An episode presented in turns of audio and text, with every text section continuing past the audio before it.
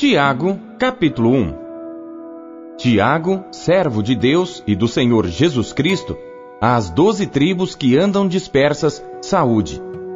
Meus irmãos, tende grande gozo quando cairdes em várias tentações, sabendo que a prova da vossa fé opera paciência. Tenha, porém, a paciência a sua obra perfeita, para que sejais perfeitos e completos, sem faltar em coisa alguma.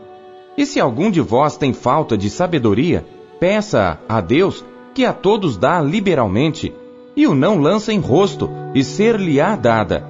Peça-a, porém, com fé, em nada duvidando, porque o que duvida é semelhante à onda do mar, que é levada pelo vento e lançada de uma para outra parte. Não pense tal homem que receberá do Senhor alguma coisa. O homem de coração dobre é inconstante em todos os seus caminhos. Mas glorie-se o irmão abatido na sua exaltação, e o rico em seu abatimento, porque ele passará como a flor da erva. Porque sai o sol com ardor, e a erva seca, e a sua flor cai, e a formosa aparência do seu aspecto perece. Assim se murchará também o rico em seus caminhos. Bem-aventurado o homem que suporta a tentação, porque quando for provado, receberá a coroa da vida, a qual o Senhor tem prometido aos que o amam. Ninguém, sendo tentado, diga: De Deus sou tentado, porque Deus não pode ser tentado pelo mal, e a ninguém tenta. Mas cada um é tentado quando atraído e engodado pela sua própria concupiscência. Depois, havendo a concupiscência concebido, dá à luz o pecado, e o pecado, sendo consumado, gera morte. Não erreis, meus amados irmãos. Toda boa dádiva e todo dom perfeito vem do alto, descendo do Pai das luzes, em quem não há mudança nem sombra de variação. Segundo a sua vontade, ele nos gerou pela palavra da verdade, para que fôssemos como primícias das suas criaturas.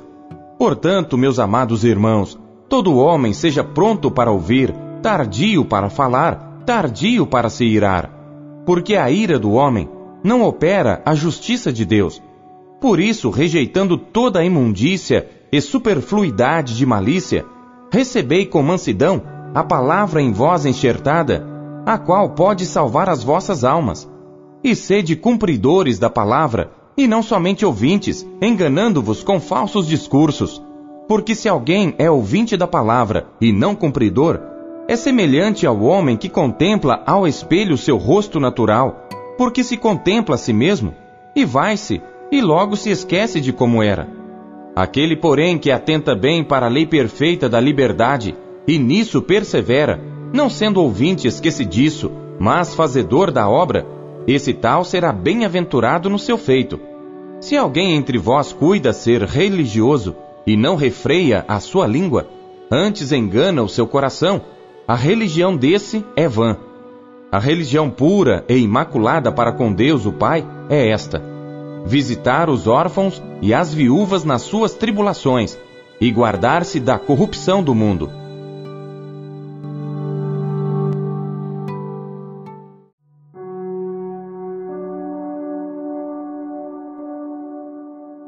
Capítulo 2 Meus irmãos, não tenhais a fé de nosso Senhor Jesus Cristo, Senhor da Glória, em acepção de pessoas. Porque se no vosso ajuntamento entrar algum homem com anel de ouro no dedo, com trajes preciosos, e entrar também algum pobre com sórdido traje, e atentardes para o que traz o traje precioso, e lhe disserdes: Assenta-te tu aqui num lugar de honra, e disserdes ao pobre: Tu fica aí em pé, ou assenta-te abaixo do meu estrado. Porventura, não fizestes distinção entre vós mesmos, e não vos fizestes juízes de maus pensamentos? Ouvi, meus amados irmãos, porventura não escolheu Deus aos pobres deste mundo para serem ricos na fé e herdeiros do reino que prometeu aos que o amam? Mas vós desonrastes o pobre. Porventura, não vos oprimem os ricos e não vos arrastam aos tribunais? Porventura, não blasfemam eles o bom nome que sobre vós foi invocado? Todavia, se cumprirdes conforme a Escritura, a lei real, amarás o teu próximo como a ti mesmo, bem fazeis. Mas se fazeis acepção de pessoas, cometeis pecado e sois redarguidos pela lei como transgressores. Porque qualquer que guardar toda a lei e tropeçar em um só ponto, tornou-se culpado de todos. Porque aquele que disse, não cometerás adultério, também disse, não matarás. Se tu, pois, não cometeres adultério, mas matares, estás feito transgressor da lei. Assim falai e assim procedei, como devendo ser julgados pela lei da liberdade, porque o juízo será sem misericórdia sobre aquele que não fez misericórdia, e a misericórdia triunfa do juízo. Meus irmãos, que aproveita se alguém disser que tem fé e não tiver as obras? Porventura a fé pode salvá-lo? E se o irmão ou a irmã estiverem nus e tiverem falta de mantimento cotidiano, e algum de vós lhes disser: Ide em paz, aquentai-vos e fartai-vos, e não lhes derdes as coisas necessárias para o corpo, que proveito virá daí? Assim também a fé, se não tiver as obras, é morta em si mesma. Mas dirá alguém: Tu tens a fé, e eu tenho as obras. Mostra-me a tua fé sem as tuas obras, e eu te mostrarei a minha fé pelas minhas obras. Tu crês que há um só Deus? Fazes bem. Também os demônios o creem e estremecem. Mas, ó homem vão, queres tu saber que a fé sem as obras é morta? Porventura, o nosso pai Abraão não foi justificado pelas obras quando ofereceu sobre o altar o seu filho Isaque? Bem vês que a fé cooperou com as suas obras e que pelas obras a fé foi aperfeiçoada. E cumpriu-se a escritura que diz: E creu Abraão em Deus, e foi-lhe isso imputado como justiça, e foi chamado o amigo de Deus. Vedes então que o homem é justificado pelas obras e não somente pela fé. E de igual modo Raabe, a meretriz, não foi também justificada pelas obras quando recolheu os emissários e os despediu por outro caminho? Porque assim como o corpo sem o espírito está morto, assim também a fé sem as obras é morta.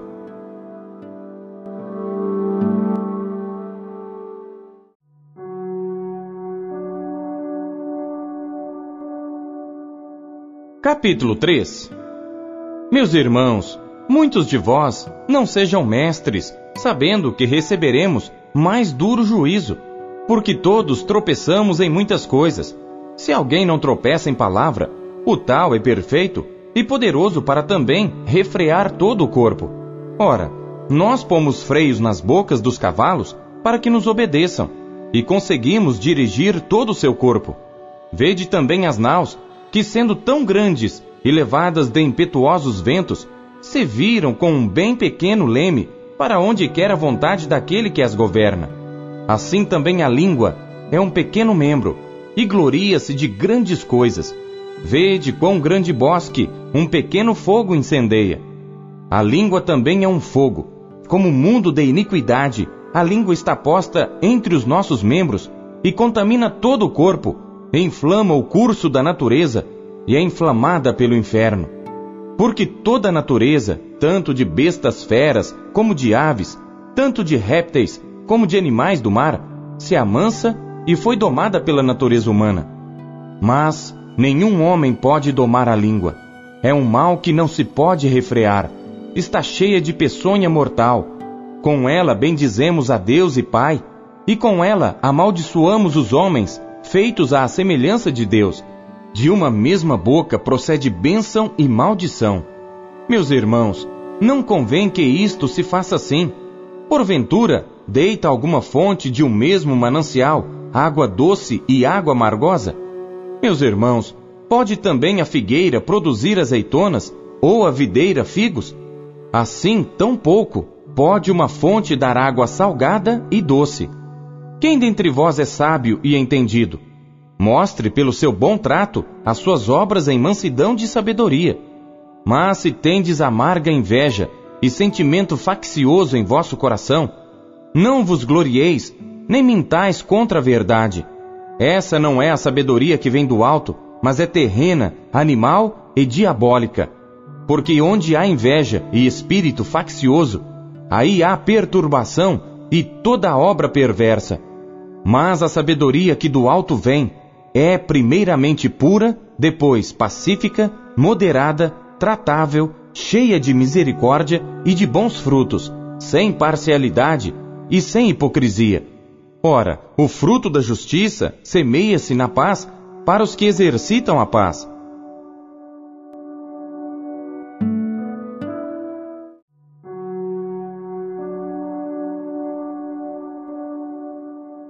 Capítulo 4 De onde vêm as guerras e pelejas entre vós?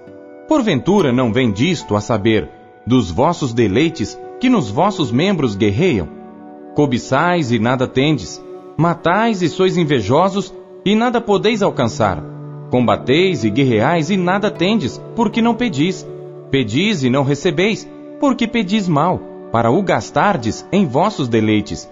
Adúlteros e adúlteras, não sabeis vós que a amizade do mundo é inimizade contra Deus? Portanto, qualquer que quiser ser amigo do mundo, constitui-se inimigo de Deus. Ou cuidais vós que em vão diz a Escritura: O Espírito que em nós habita tem ciúmes. Antes, ele dá maior graça. Portanto, diz: Deus resiste aos soberbos, mas dá graça aos humildes. Sujeitai-vos, pois, a Deus Resisti ao diabo, e ele fugirá de vós. Chegai-vos a Deus, e ele se chegará a vós.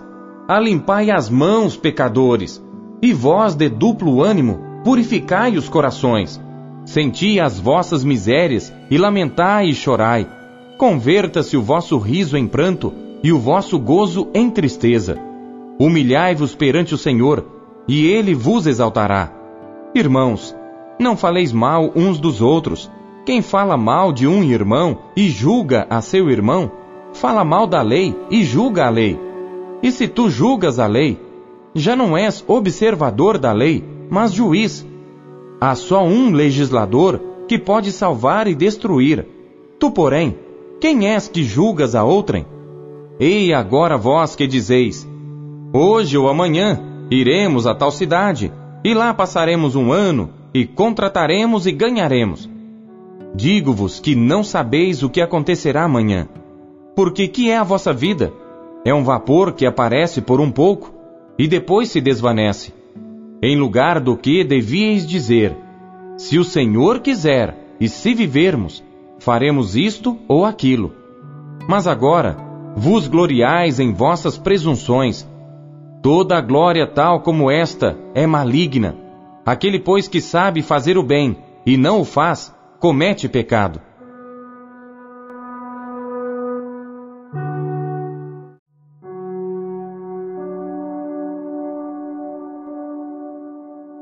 Capítulo 5 Eia, pois, agora, vós ricos, chorai e pranteai por vossas misérias, que sobre vós hão de vir.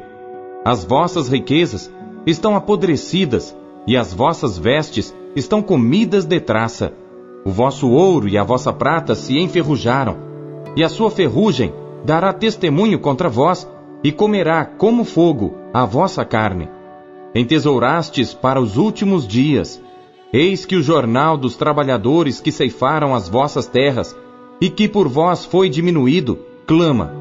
E os clamores dos que ceifaram entraram nos ouvidos do Senhor dos Exércitos.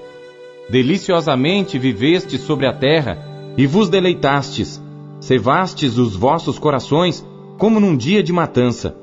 Condenastes e matastes o justo, ele não vos resistiu. Sede, pois, irmãos, pacientes até a vinda do Senhor. Eis que o lavrador espera o precioso fruto da terra, aguardando-o com paciência, até que receba a chuva temporã e serôdia. Sede vós também pacientes, fortalecei os vossos corações, porque já a vinda do Senhor está próxima. Irmãos, não vos queixeis uns contra os outros, para que não sejais condenados. Eis que o juiz está à porta. Meus irmãos, tomai por exemplo de aflição e paciência os profetas que falaram em nome do Senhor. Eis que temos por bem-aventurados os que sofreram. Ouvistes qual foi a paciência de Jó, e vistes o fim que o Senhor lhe deu porque o Senhor é muito misericordioso e piedoso. Mas, sobretudo, meus irmãos, Não jureis, nem pelo céu, nem pela terra, nem façais qualquer outro juramento, mas que a vossa palavra seja sim, sim, e não, não, para que não caiais em condenação.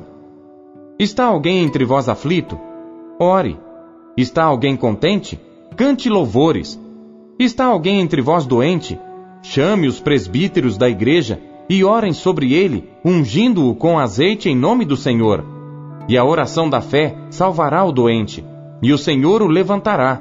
E se houver cometido pecados, ser-lhe-ão perdoados. Confessai as vossas culpas uns aos outros, e orai uns pelos outros para que sareis. A oração feita por um justo pode muito em seus efeitos.